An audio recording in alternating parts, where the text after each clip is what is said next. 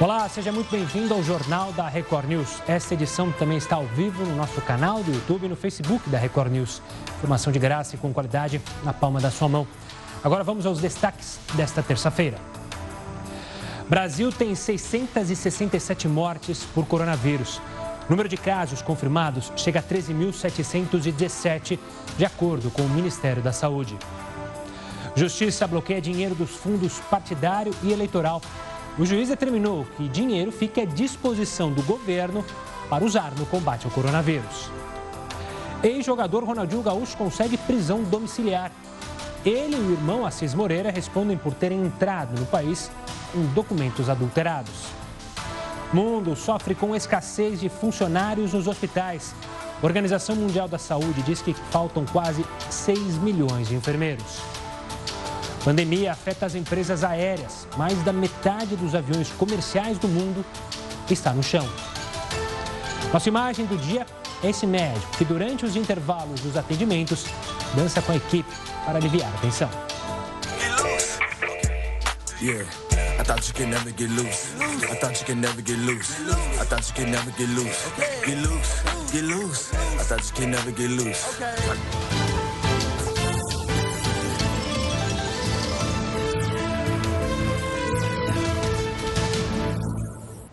E a gente abre essa edição falando do auxílio emergencial no valor de 600 reais por mês, que, enfim, vai começar a ser pago já na próxima quinta-feira. Em entrevista coletiva, o vice-presidente da rede de varejo da Caixa Econômica Federal, Paulo Henrique Ângelo, falou sobre quem tem direito ao benefício. Estamos falando de três parcelas de 600 reais.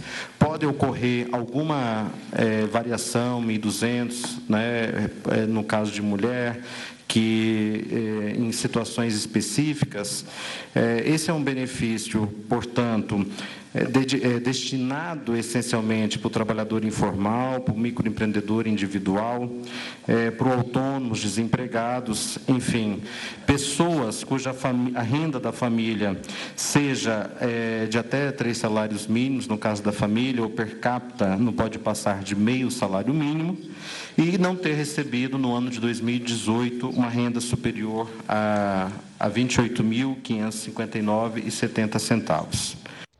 Para receber esse benefício, o CPF precisa estar em dia. Caso não esteja, é necessário procurar a Receita Federal o mais rápido possível para regularizar a situação. Quem tem o CPF com algum problema, CPF nativo, tem que procurar os canais para regularizar e começar o processo para poder entrar nesse, nesse sistema do auxílio emergencial.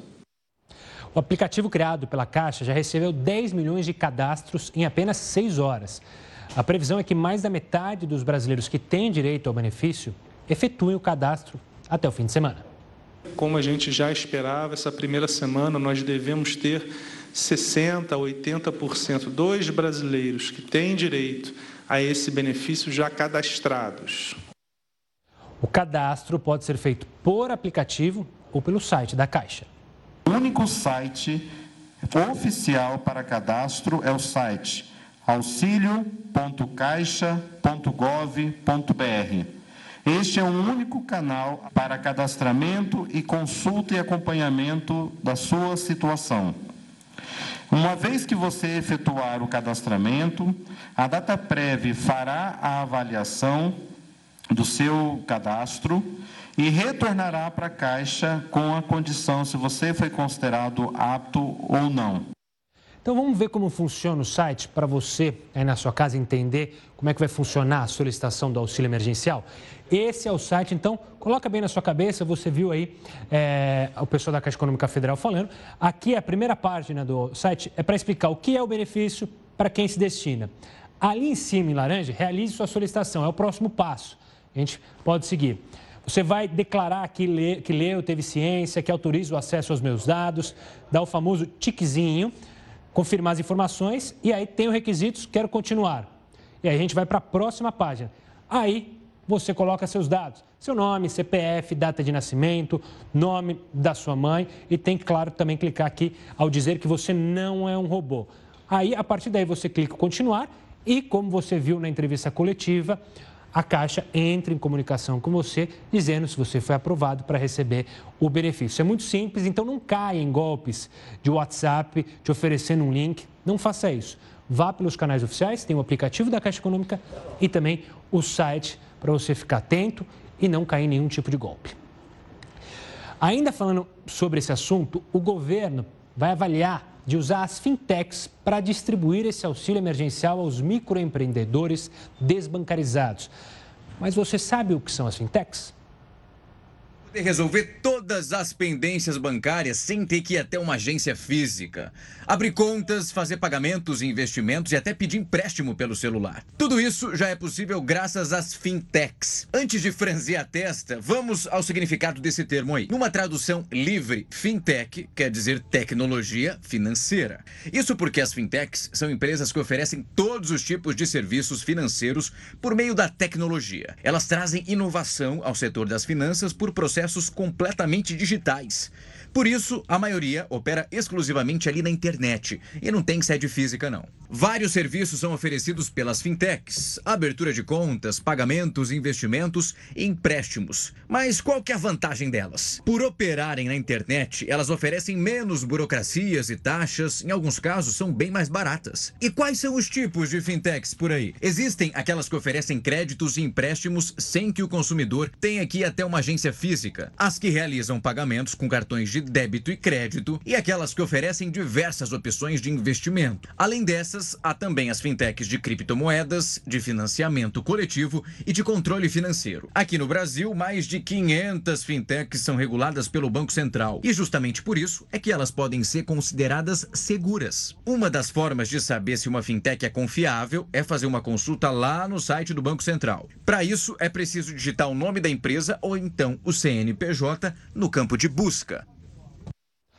Agora é o momento de atualizarmos os números do coronavírus no nosso telão pelo mapa feito pela Universidade Americana Johns Hopkins, que mostra a disseminação do coronavírus pelo mundo inteiro. Aqui a gente coloca na tela, você já conhece bem o site, a gente atualiza. Já são quase um milhão e meio de pessoas confirmadas com a doença, precisamente 1 milhão 414 738.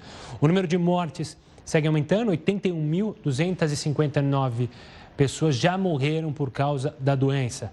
Mas o número que é sempre bom frisar, número positivo, 291, 298 pessoas já estão recuperadas. Estados Unidos segue sendo como o país com o maior número de casos, 387 mil, e a Itália é o país que tem o maior número de mortos, com 17.127 casos já de pessoas que morreram. Agora, vamos falar com o Heródoto Barbeiro, saber como é que o professor está. Ele vai contar para a gente que existem muitos remédios que estão sendo testados para combater o coronavírus. Antes de mais nada, uma boa noite, Heródoto. Olá, Gustavo. Olha, é, a gente tem acompanhado aí o debate e tal em torno de vários medicamentos que podem ser utilizados para combater o coronavírus. E olha, isso de certa forma é completamente compreensível no mundo inteiro.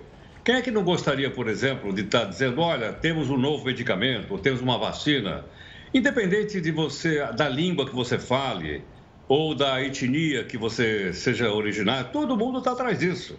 Se aquela, aquele chazinho da vovó curasse, seria ótimo, seria maravilhoso. É?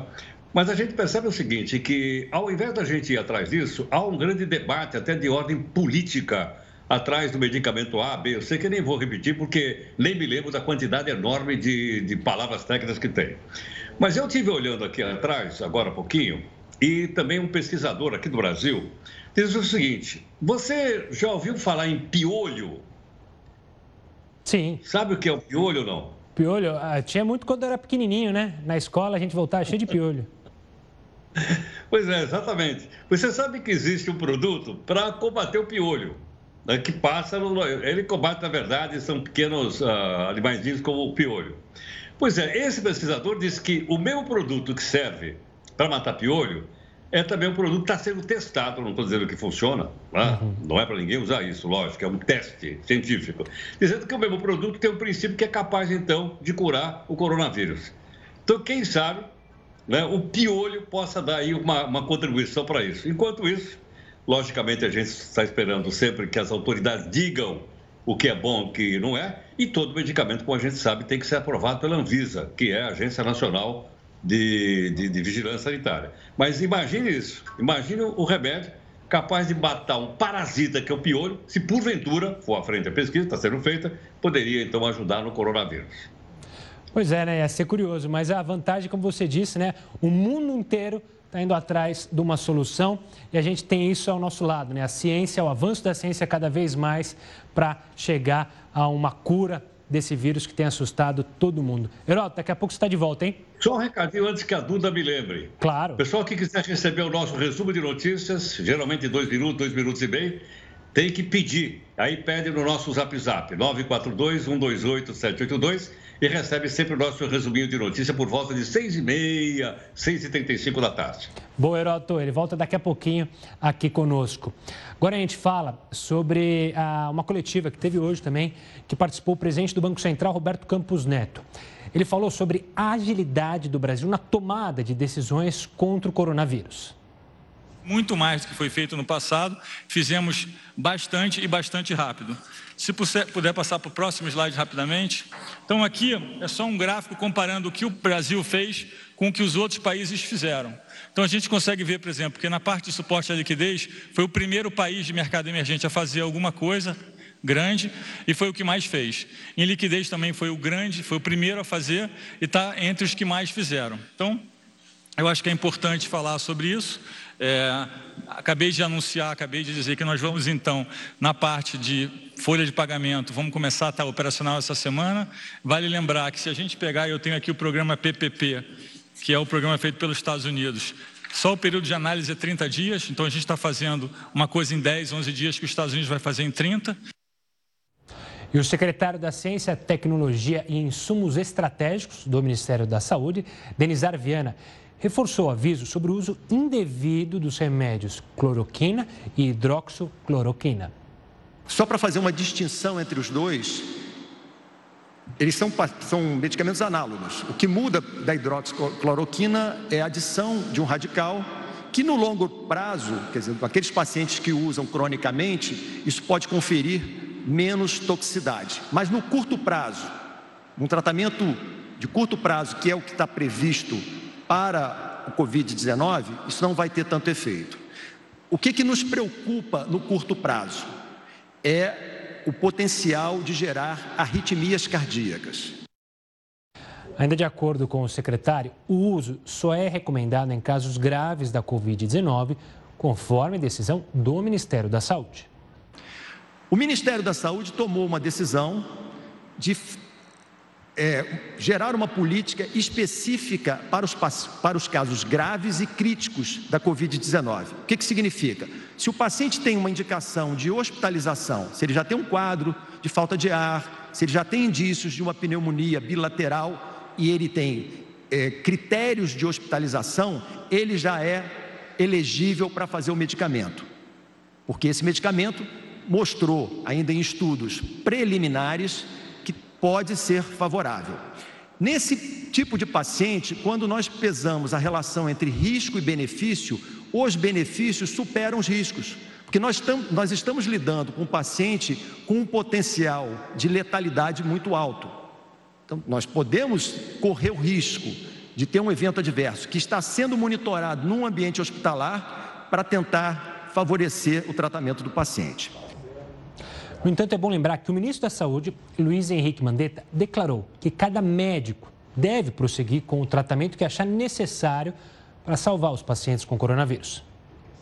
A médica no Brasil, a caneta e o CRM do médico está na mão dele. Se ele quiser comunicar ao paciente dele, olha, não tenho nenhuma evidência, acho que poderia usar esse medicamento com tal risco, tal risco, tal risco podemos ter isso, isso, isso, e se responsabilizar individualmente, não tem óbice nenhum, ninguém vai reter receita de ninguém. Agora, para que nós possamos, no Ministério da Saúde, assinar que o Ministério da Saúde recomenda que se tome essa medida, logo é, nós precisamos um pouco mais de tempo para saber se isso pode se configurar numa coisa boa ou se isso pode ter algum efeito colateral. ETA também criticou o aumento de fake news em nome do Ministério da Saúde. As fake news esse final de semana, elas, elas vinham com um índice de fake news, elas fizeram um gráfico igual aqueles gráficos da epidemia, ela fez assim agora. Né? Ah, subiu fake news. Fake news foi o que mais subiu, subiu bem mais que o número de casos. Então, uma das que a gente fica preocupado é quando cola, cola a capa do Twitter da gente, né? Eu não, eu não sou eu que alimento o Twitter. É um, tem uma pessoa lá que faz, que tem a senha, eu nem acessar não acesso. Não sou de mídia social, não gosto, gosto do mundo real, vou trabalhar essa epidemia no mundo real. O que eu tiver que falar, não acredito em nada que não seja falado aqui. Eu estou sendo bem transparente com todo mundo, todos os números que a gente tiver, mas o que eu for falar, eu falarei aqui. Eu não posto nada, eu não comento nada, eu não faço nada eh, nesse mundo virtual. Sobre o uso de máscaras por toda a população, o ministro reforçou que nas ruas apenas as de TNT e tecido são suficientes para proteção. As profissionais devem ser utilizadas apenas em hospitais. Essas máscaras N95 são só para os profissionais que trabalham na área crítica do hospital. Ela não é para uso comunitário. É você, é você desperdiçar um equipamento extremamente importante para o hospital. Quem tiver máscara N95 em casa, por favor, vá até uma unidade hospitalar que saiba que vai ser referência e deixe lá. E para a vida domiciliar, para o dia a dia, se utilize do TNT, do tecido não tecido, que ele funciona tão bem quanto e você vai estar colaborando para o equilíbrio do sistema. Olha só, isolamento social é a principal orientação dos órgãos de saúde para conter a disseminação do coronavírus. Mas e para pais divorciados? Como fica a situação da guarda compartilhada? É o que você vai entender no próximo bloco. Agora a gente vai para a nossa primeira live aqui no Jornal da Record News. Estamos de volta com o JR News. É, o isolamento social, como vocês sabem, tem sido a principal orientação dos órgãos de saúde para conter a disseminação do coronavírus. Só que causa vários inconvenientes. Um desses é para pais divorciados como é que fica a situação da guarda compartilhada? A criança deve ficar apenas com um dos pais durante esse período? Como fica o direito de convivência? A Andrea Mello de Carvalho é presidente da Associação de Direito de Família e das Sucessões do Piauí e vai explicar para a gente como o judiciário tem agido é, nesses casos. Antes de mais nada, obrigado, André, por participar aqui conosco. Então, lá vai. Como é que fica essa situação de pais divorciados? É, não pode visitar? É melhor ficar só na casa de um? E aí? Bem, Gustavo, boa noite. É um prazer estar aqui com vocês. Realmente não é uma resposta é, única, né? A gente tem que entender que casos de família são casos que devem ser observados de forma pontual, né? Casuísticas. Então, o que a gente está vendo muito são pais impossibilitados de exercer a guarda compartilhada em virtude da Covid-19, né, da, dessa necessidade de isolamento social, e isso faz com que tanto pais como mães estejam extremamente estressados, buscando os advogados e os defensores públicos a fim de resolver essa situação. Então, como é uma situação mais casuística, aí vai depender do caso específico. Por exemplo, se se tratar de guarda para avós, né? Que a gente sabe que se esses avós forem idosos, pertence ao grupo de risco. Uhum. Então, era importante a suspensão dessa guarda nesse momento, por uma questão mesmo de saúde. Se os pais residem, por exemplo, em estados diferentes, o que fazer? Então, quando nós temos alguns estados onde as vias de comunicação, desculpe, as vias de transporte estão proibidas. Então, não tem como exercer, nesse momento, essa guarda. Então, existem situações e situações. O que a gente deve sempre pautar é pelo bom senso. Eu acredito que nenhum pai, nenhuma mãe quer expor um filho a risco. E o outro que não está exercendo na plenitude aquele direito deve procurar conversar com o genitor que está exercendo a guarda direta e tentar chegar a um consenso. Óbvio que nem sempre isso é possível. Doutora, é, nesse momento que até o judiciário está sofrendo com os problemas da Covid-19, afinal, os fóruns, as cortes não estão funcionando normalmente, você disse na palavra bom senso, é possível entrar em um acordo sem necessitar via judicial, é, sem necessitar um contrato ou um aviso ao juiz, ou qualquer contrato ou qualquer decisão do casal, digamos assim, tem que ser avisado a advogados, ao juiz? É necessário esse aviso? Não, nós temos hoje o judiciário né, com as atividades presenciais suspensas, mas ele continua trabalhando.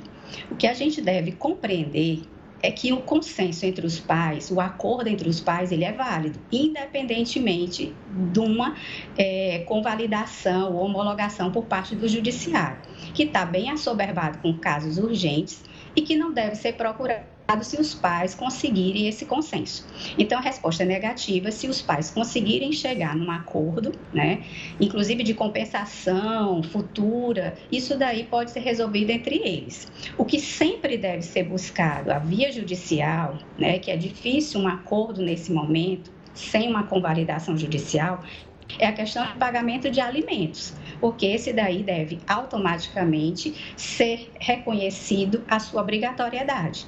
Então, não é porque eu não estou com o meu filho né, que eu vou deixar de pagar os alimentos para ele. O que é que poderia ser feito com relação a alimentos? Se por um acaso eu tive a minha economia abalada, então isso é um dos requisitos para que você possa diminuir ou até ser exonerado da pensão alimentícia, aí sim se recorre à via judicial. Agora, se os pais não conseguirem esse acordo, não conseguirem entrar nesse acordo, aí infelizmente tem que buscar o judiciário.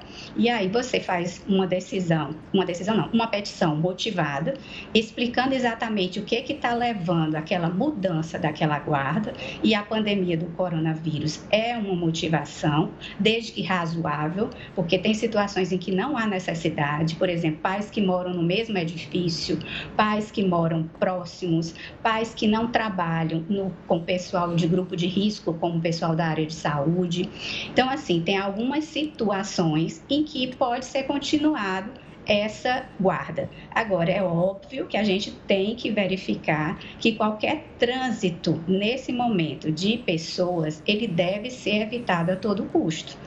Então, nada mais razoável do que os pais tentarem observar esta situação e resolverem da melhor maneira possível através de um acordo. Hum. Por exemplo, eu gosto muito de dizer, digamos que no acordo de guarda compartilhada ficou definido férias escolares para 15 dias para um genitor e 15 dias para o outro. Estamos a 15 dias de é, paralisação das escolas, né? Mais um pouquinho mais do que isso. Por que não considerar esse momento de suspensão das atividades escolares como uma férias, um, um período de férias? E aí fazer com que aquele genitor possa passar nesse período com a criança. Depois faça uma compensação. Vários tribunais estão decidindo pela compensação. Futuramente, trocar aqueles dias que seriam do outro, do outro pai com aquele que ficou efetivamente durante a quarentena. Doutora, quero agradecer demais a sua participação e as explicações sobre esse tema. Um forte abraço e até uma próxima. Até, muito obrigada, eu que agradeço. Lembrando que não esqueça de acompanhar os nossos conteúdos lá no YouTube. Essa entrevista daqui a pouquinho vai subir no nosso canal do YouTube, youtube.com é, barra Record News. São mais de 800 mil pessoas que já fizeram a inscrição e estão por dentro de tudo aqui, ó.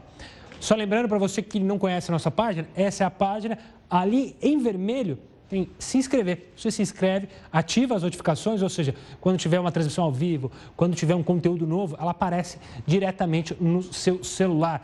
E ó, tem conteúdo exclusivo para fake news. Ó, a gente fez uma entrevista, o Rafael Algarte fez uma entrevista bem legal sobre o WhatsApp limitando o envio de mensagem, que é exatamente a nossa pergunta do dia. Então, se você quiser entender mais sobre fake news dentro do WhatsApp, acesse o YouTube. E no interior de São Paulo, um juiz aceitou diminuir o valor da pensão alimentícia. A gente vai falar mais sobre isso, a ser paga por uma mulher a sua filha durante esse período de pandemia do coronavírus. Será que foi uma decisão acertada? A gente mostra daqui a pouquinho. Estamos de volta com o Jornal da Record News e agora com a participação do Heródoto Barbeiro. Heródoto, pelo menos aqui em São Paulo, eu que moro aqui, tenho usado bastante restaurantes, principalmente nos deliveries, alguns estão funcionando com essas restrições, só que alguns estabelecimentos funcionam normalmente em outros locais, sim ou não? É, queria até dar um exemplo. É, você anda pelas ruas de São Paulo e você vê principalmente os restaurantes bastante fechados, é, alguns apenas é, você pode ter aquele para levar em casa, take away, levar, levar para casa. Mas uma coisa que me chamou a atenção é que os, os restaurantes do Aeroporto Internacional de Guarulhos, em São Paulo, eles foram abertos por uma decisão da Justiça. E por que razão? Porque a Justiça considerou que o restaurante dentro do aeroporto é uma, é uma atividade essencial para que o aeroporto possa continuar funcionando. Não só para o passageiro, né, que passa por lá e tal, e vai pegar um avião, apesar de terem poucos agora, mas tem todo o pessoal que trabalha no aeroporto e precisa do restaurante para continuar trabalhando. Então, hoje, houve uma decisão da Justiça de São Paulo a mandando abrir os restaurantes do aeroporto de Guarulhos. É verdade, como eu disse, que os passageiros são poucos. Mais da metade da frota de aviões do mundo está parada, está no chão, que é uma quantidade inacreditável, 15 mil aviões. E a aviação nunca sofreu uma crise tão grande como essa que está vivendo. Talvez desde a época do Santos Dumont não acontecia uma coisa tão grave para a aviação do mundo e, logicamente, com impacto nos aeroportos como essa que a gente está assistindo. E mais, isso pode levar de roldão a maior empresa fabricante de aviões do mundo, que é a Boeing. E, por acaso, a Boeing do mar não esqueça que a nossa Embraer também pode ir, porque afinal de contas a Boeing comprou a Embraer. Então você veja que uma coisa está ligada à outra. Abre de um lado, abriu o restaurante, mas não tem passageiro suficiente nos aeroportos, inclusive no aeroporto de. É detalhe, o Terminal 1, Gustavo, que é o terminal internacional, ele está fechado. Porque praticamente não tem mais voos internacionais, está parado, tem poucos voos nacionais. E esses mesmos restaurantes, o pessoal quer que abra, são aqueles que no período normal cobra um cafezinho e um pastelzinho ou um pãozinho de queijo. Quanto que eles cobram lá, Gustavo? Ah, dá uns 18 reais isso aí. E isso com desconto ainda. É, é bem cara. Não, e Heraldo, você está falando do, dos aeroportos, né? E, e, e, é uma coisa puxando a outra, né? A aviação não está funcionando e afeta muito a vida de países que vivem diretamente e exclusivamente do turismo. São países do Caribe, países ali do Oceano Índico, como as Maldivas, Maldivas que só vivem exclusivamente do turismo e, claro, se preocupam. A gente tem o caso de Fernando de Noronha aqui, que vive muito do turismo, ou seja, as pessoas que moram lá dependem da participação das pessoas é, indo até a ilha. Isso, claro, deixa uma preocupação enorme para o setor. É isso. Agora, só um detalhezinho, estava vendo você falar, que alguns países têm alguma, alguma solução para tentar trazer turistas. Estava vendo, por exemplo, na Turquia hoje, que eu conheço bem também, já fui várias vezes, eles criaram um túnel na rua e a pessoa passa pelo túnel e nesse túnel a pessoa sai desinfectada. Olha que ideia interessante. Ela é. poderia, sei lá, colocar em vários lugares do mundo os tais túneis, vir funcionando na Turquia. Uma bela ideia. É capaz que esses túneis se espalhem pelo mundo inteiro até para evitar uma segunda leva da doença, como está acontecendo e ter a preocupação em alguns países da Ásia. Herói, daqui a pouco você volta aqui com a gente. Agora a gente vai falar de São Paulo, porque veja só, cerca de 17 mil pessoas ainda esperam o resultado de exame para saber se estão ou não com o coronavírus. O governo explica que a demora para analisar os testes se deve à ausência de kits para o diagnóstico nos laboratórios públicos. O secretário de Saúde, José Henrique German, pontuou que o governo está com dificuldade para a compra dos insumos necessários, mas ele disse que esse problema deve ser resolvido nos próximos dias. Com os resultados pendentes, o número de casos e mortes no estado aqui, São Paulo, podem dar um salto bem grande, então vamos ficar atentos. E olha, em pleno Dia Mundial da Saúde, a OMS fez um alerta. Faltam quase 6 milhões de enfermeiros no mundo. Pois é. Isso demonstra que, apesar do trabalho importante e vital, o mundo não tem enfermeiros suficientes para trabalhar e ajudar a controlar a pandemia e as doenças que ameaçam a saúde global. Diante dessa situação, a organização destacou a urgência para aumentar o número de profissionais da saúde, melhorar as condições de trabalho e, mais do que nunca, valorizar esses profissionais, porque sem eles a gente não tem como lutar contra essa guerra. E no interior de São Paulo, um juiz aceitou diminuir o valor da pensão alimentícia a ser paga para uma mulher e sua filha durante o período de pandemia do coronavírus. Essa decisão foi acertada? Deve se repetir para outros casos? Quem vai analisar é a Bianca Papinha, advogada especialista em direito da família. Bianca, obrigado pela participação aqui conosco. A gente já falou de guarda, agora a gente quer falar sobre a pensão. Pode diminuir a pensão e quem que decide, como que o juiz decide se esse valor vai ser de 30%, 20% é, do salário, por exemplo, ou da renda de, do pai e da mãe? Boa noite, boa noite a todos. É, a pensão alimentícia ela pode ser sempre revista é, na medida em que há a alteração na situação financeira de quem paga a pensão alimentícia ou de quem recebe. Né? Essa, essa proporção vai ser analisada caso a caso é, pelo juiz, mas o que é importante é a demonstração efetiva, com base em provas, da alteração da situação financeira quando a pensão alimentícia foi fixada e do momento atual em que é, a, quem está pagando a pensão está passando por uma é, inevitável crise e redução da renda decorrente do, da pandemia. Bianca, assim como tem acontecido em outras áreas, é, por exemplo, no salário, com o MP do trabalho, uma diminuição pelo período da pandemia e depois tende a voltar ao normal. Na pensão também é assim. Então, se houver a redução, assim que acabar, e a gente espera que acabe rápido, mas não depende da gente, é, essa pensão pode retomar aos valores antes praticados é, da pandemia? Sim, pode. É, como, como, eu, como eu disse, ela, a pensão alimentícia ela pode ser revista a qualquer momento. Então, é, se essa situação for transitória, a pensão alimentícia pode ser reduzida por um período também transitório e retomada aos, aos, aos padrões anteriores quando essa situação financeira voltar à normalidade. Né? É, sempre que houver essa alteração, tanto para mais quanto para menos na capacidade financeira de quem está pagando a pensão alimentícia, ela pode ser revista pelo juiz. Pode e deve ser revista, né? Para sempre a gente está sempre buscando um equilíbrio financeiro aí entre as partes. Bianca, nesse caso é importante, você falou do juiz, é importante se houver a redução é, dessa pensão tanto pai e mãe contactarem os advogados e o juiz ou pode ser de boca a boca, falar, esse mês eu não vou conseguir, no próximo mês eu posso te dar um pouco mais, ou boca a boca, ou sempre criar um contrato, avisar o juiz?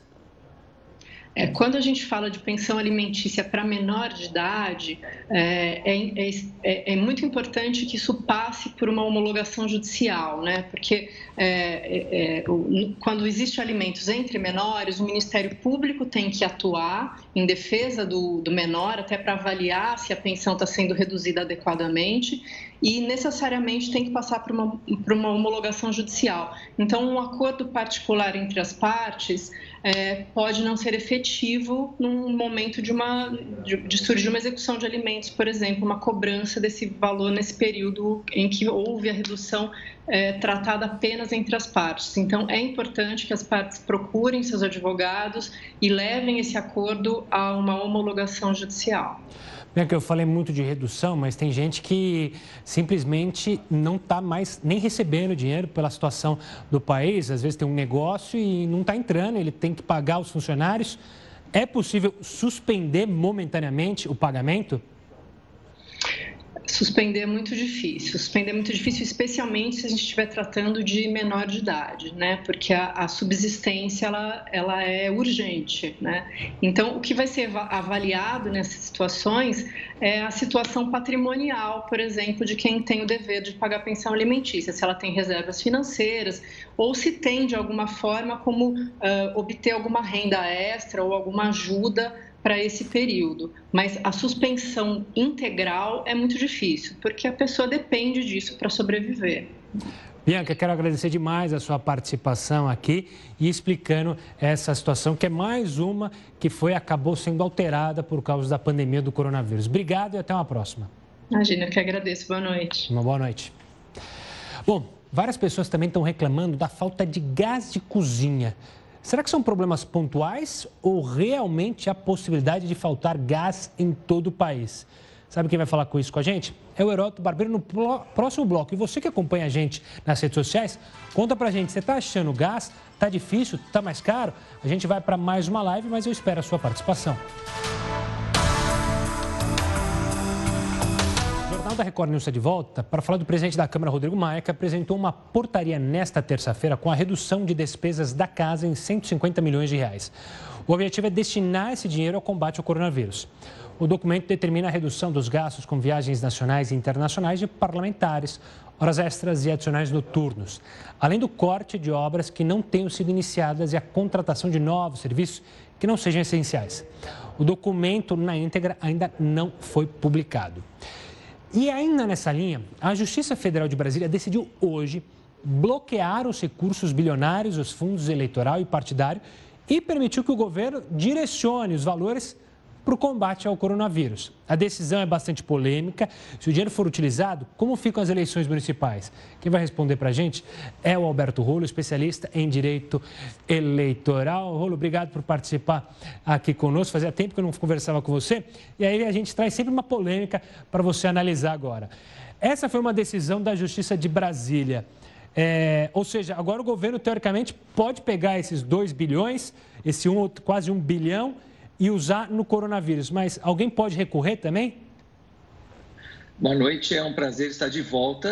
A gente está com outras prioridades. Mas vamos lá, ninguém discute que essa atual fase uh, exige toda a atenção, todo o cuidado para a pandemia. Agora, não é bem assim. Essa decisão não é a primeira, já houve uma outra semana passada que não demorou 24 horas e foi caçada pelo próprio tribunal. Foi caçada pelo TRF2. Ah, então, eu imagino que essa decisão também não vá demorar tanto tempo assim. Agora, alguns pontos precisam ser analisados. Eu não discuto mérito. A gente precisa de dinheiro para combater, a, a, proteger a saúde e preservar a vida das pessoas. Mas, como você ponderou, as eleições estão aí, as eleições estão marcadas em outubro e a democracia também precisa ser cuidada, a democracia também precisa ser preservada. Agora, a decisão da semana passada, que foi revogada, o argumento principal foi o seguinte: independência dos poderes. Não pode um juiz juiz de direito dizer o que, que o Congresso deve fazer. Vamos lembrar que os dois fundos eleitorais, né, o fundo partidário e o fundo eleitoral, um de um bilhão e o outro de 2 bilhões, somando 3 bilhões, são previstos em lei. A lei é aprovada pelo Congresso Nacional, depois é sancionada pelo presidente da República. Então, não me parece correto, e isso já foi dito a semana passada, que um juiz uh, entenda que essa lei não é boa nesse momento, que ela não precisa ser cumprida. Lei é lei e enquanto ela estiver vigente, ela precisa ser cumprida. Se a gente podia usar esse dinheiro ou não de outras formas, eh, é alguma coisa que o Congresso tem que decidir, que é eh, o, o governo federal que tem que decidir. Então, esse é um ponto. Segundo ponto, e você também colocou bem e me preocupa. É, é lógico que além da saúde, além da vida, mas sem dinheiro do fundo partidário para a manutenção dos partidos, sem dinheiro para as eleições, e a nossa sociedade lá atrás optou pelo financiamento público, foi a sociedade que decidiu. Então, se a sociedade decidiu o financiamento público, esse dinheiro que é público também tem que ser usado nas eleições. E se esse dinheiro for simplesmente bloqueado pela decisão de um juiz, como é que ficam as eleições? A gente não vai ter eleição? Como é que fica a democracia? Como é que fica a Constituição que diz que tem que ter eleição municipal de quatro em quatro anos? A eleição é no primeiro domingo de outubro, e no segundo turno, no último domingo de outubro. Então, não me parece, embora eu repito, a intenção é boa, o mérito é bom, não me parece a melhor decisão e ela é polêmica, como você disse. Agora, eu ouso deixar uma sugestão. Por que, que esse mesmo juiz e a juíza da semana passada, a semana passada foi uma juíza, não decidem mais ou menos o seguinte? Porque na decisão está escrito assim: a sociedade, todos os membros da sociedade têm que dar a sua contribuição e os políticos também. É verdade. Então vamos fazer o seguinte: o teto salarial dos servidores públicos e dos juízes devia ser algo em torno de 30 mil reais. Então vamos fazer o seguinte: dá uma liminar amanhã para todo o valor que ultrapassar os 30 mil reais dos juízes ser também uh, repassado para o governo federal usar no combate ao coronavírus. Será que esse mesmo juiz faria isso? Essa é a pergunta que não quer calar. Rolô, pelo que eu entendi, então, é, a destinação desse dinheiro, os 2 bilhões e o 1 bilhão, os 3 bilhões, só podem ser alteradas caso o Congresso decida, ou seja, se passar lá na Câmara, no Senado, eles decidirem repassar todo o dinheiro para o SUS, ou então repassar parte do dinheiro e pedir é, e adiar um pouco a eleição, isso depende do Poder Legislativo, não o Judiciário. Exatamente, e tem vários projetos nesse sentido. Projetos de adiar a eleição para 2022, já adianto que eu não concordo, mas projetos, como disse o ministro Barroso, de repente para adiar para novembro ou para dezembro, uh, existem projetos também lá no Congresso Nacional, de autoria de uh, um outro deputado, algum senador, que quer destinar esse valor para o combate ao coronavírus. Essa é a forma correta. Discussão, já que as verbas são previstas em lei, discussão lá no Congresso Nacional, votação na Câmara, votação no Senado e depois sanção ou veto do presidente da República. Esse é o caminho correto. E não o Poder Judiciário, através deste juiz agora e de uma juíza semana passada, querer decidir uh, por cima do Poder Legislativo e por cima do Poder Executivo e colocando em risco, insisto, colocando em risco a realização das eleições. Rolô, eu só queria bater num ponto que você acabou de mencionar que lá atrás, depois do mensalão, foi decidido é, o financiamento público, ou seja, é, o governo do dinheiro usado é, na arrecadação serve para os partidos. Antigamente era a, o privado. Eu queria que você explicasse rapidamente isso para as pessoas relembrarem, porque às vezes a gente fala e se esquece da história. É, vamos relembrar. Lá atrás, por causa do, do, do mensalão uh, e, e, toda a corrupção que nós vimos, ficou decidido que dinheiro de pessoa jurídica, de empresas, era um dinheiro que comprava deputado, comprava governador, comprava senador. Era um dinheiro de corrupção.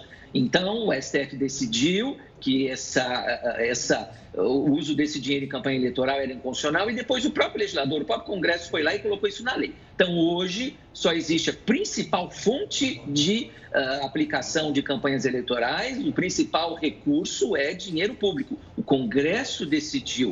Uh, então, hoje, o que sobra? O dinheiro público e o dinheiro privado de pessoa física, e mesmo assim com limite.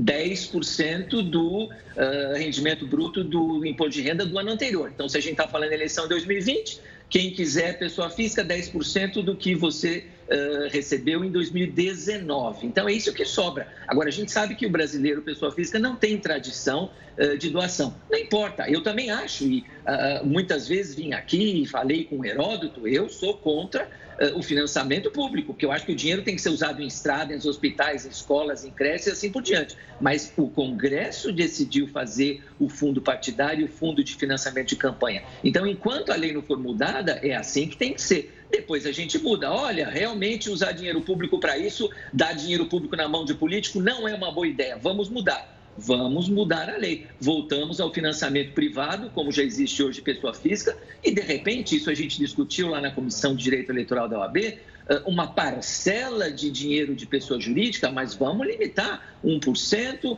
eh, e vamos limitar um valor de 10 mil reais ou 50 mil reais, e não aqueles milhões de reais que nós vimos que serviam para prática de corrupção. Mas hoje a lei diz que a regra é essa. Então a gente tem que seguir a regra sob pena de colocar em risco a eleição, a própria democracia.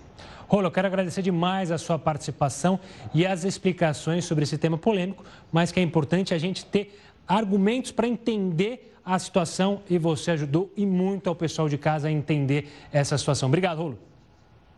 Eu que agradeço e estou sempre à disposição. Forte abraço. Tá aí, você. O que, você acha dessa situação? Pode mandar mensagem para a gente, pode falar a sua opinião, se você é contra, se você é a favor. O que a gente fez aqui é te dar argumento para você decidir o que você é a favor do financiamento público, do financiamento privado, que esse dinheiro seja usado no atendimento público à saúde, que seja usado para economia, que a gente vai ter problemas eh, para enfrentar quando tudo isso acabar? Participe conosco. Agora a gente tem uma curiosidade. Você tem ideia do custo de um leito de UTI por dia nos hospitais públicos? Quantos leitos poderiam ser pagos com 3 bilhões, já que a gente falou dos fundos partidário e eleitoral? A gente fez as contas e mostra aqui para você. Custo do leito de UTI no SUS. O custo de um leito de UTI por dia é, em um hospital público é de 700 reais, aproximadamente por mês 21.350 reais, ou seja, é uma diária de um belo hotel, vamos dizer assim, para você ter ideia, 700 reais. Quanto seriam pagos com 3 bilhões? 141 mil leitos. Esses dados é, foram calculados ali pelo Centro Mackenzie de Liberdade Econômica para você ter uma ideia e também te dar mais noção do que você acha melhor. O dinheiro para público para a campanha eleitoral, dinheiro público para justamente ajudar nesse momento de pandemia. Lembrando, de qualquer forma, que a decisão tem que partir do Congresso. Então não adianta você pressionar um juiz, você tem que pressionar aquele deputado que você colocou em Brasília, o senador que você colocou em Brasília, tá certo? Por falar em Brasília, o ministro do Supremo, Alexandre de Moraes, deu o prazo de 72 horas para que estados que tiveram suas dívidas suspensas com o governo federal apresentem um relatório com as ações de combate ao coronavírus. A intenção do ministro é verificar se os 16 estados beneficiados pela decisão de suspensão estão de fato pegando o dinheiro que seria pago, que seria usado para pagar as dívidas, para usar o dinheiro na área da saúde. No relatório é preciso constar as ações que já foram adotadas, as medidas que estão em fase de planejamento, estudo e o total de dinheiro que foi e que será gasto. Essa prestação de contas será repetida a cada 15 dias, porque é muito bom a gente ficar de olho se justamente os governos estão usando dinheiro para a saúde, porque é perigoso sempre a gente deixar dinheiro na mão de políticos, né? Agora a gente fala do Paraguai, é, de Ronaldinho Gaúcho, porque juiz, um juiz lá concedeu prisão domiciliar ao ex-jogador Ronaldinho Gaúcho e o irmão dele, Assis Moreira. Você lembra bem da história? Os dois foram autorizados a cumprir a medida num hotel, não numa casa, um hotel lá no centro de Assunção, capital do país. Além disso, Ronaldinho e Assis terão que pagar uma fiança de pouco mais de 8 milhões de reais. O ex-jogador e o irmão estão presos desde o dia 6 de março por ter entrado no Paraguai com documentos falsos, vocês lembram, com passaporte paraguaio. O caso foi, de, foi um ponto de partida para uma investigação bem maior, que agora também envolve órgãos e agentes públicos lá do Paraguai. Esse esquema envolveria crimes como evasão de divisas, lavagem de dinheiro e impressão de documentos falsos. Vamos falar com o Heródoto de novo? Porque nos últimos dias várias pessoas começaram a dizer que está difícil encontrar gás de cozinha mas será que essas faltas são problemas pontuais ali de abastecimento ou realmente há possibilidade de faltar gás em todo o país, hein, Heródoto? Bom, eu fiz até um levantamento. Antes eu queria dizer que o time da penitenciária do Paraguai está desfalcado agora sem a presença do Ronaldinho Gaúcho. Estava jogando um bolão lá. Infelizmente, não deu. Mas olha, é, eu vi aqui um vídeo de uma distribuidora de gás aqui da região de São Paulo, essa que veio de bujão na porta e tal e tal e tal. Não está faltando gás. O que está acontecendo é o seguinte: algumas dessas pequenas distribuidoras espalhadas pela região da periferia e também da Grande São Paulo, é que o pessoal teve dificuldade de transporte para levar o gás até lá. Agora, queria lembrar o seguinte: é, o gás não é tabelado, o gás é preço de mercado. Então, varia de uma distribuidora para outra, portanto, o preço pode ser diferente, a marca ser diferente, mas o produto é o mesmo. Detalhe: o Brasil está produzindo excesso de gás mas o gás que nós produzimos não é o gás de cozinha, é o gás de uso industrial ou de até de automóvel. Esse que a gente está mostrando aí, ó, é um gás importado chamado gás liquefeito de petróleo. Ele vem na forma líquida, é colocado como líquido dentro desse bujão, por isso que a pessoa sacolhe, né? O bujão e vê um líquido lá dentro. É, mas ele então vem do exterior. Mas também tem excesso no mercado mundial. Então, pelo contrário, a tendência é o gás, além de não faltar, se, se chegar no consumidor, logicamente, e ter um preço mais convidativo do que ele teve até hoje, o que não deixa de ser uma boa notícia, né, Gustavo? É verdade, e a gente precisa dar boas notícias também. Heroto, obrigado pela participação. Até amanhã. Olha, hoje é celebrado o Dia Mundial da Saúde e em meio a essa pandemia do coronavírus, a data reforça ainda mais a importância dos profissionais da área. Por isso, nosso encerramento é em homenagem a toda essa turma que cuida da gente. Separamos imagens de um médico americano que está fazendo um sucesso tremendo nas redes sociais por coreografias que aliviam a atenção dos colegas de trabalho. Uma ótima noite e fique com o vídeo dos profissionais da saúde.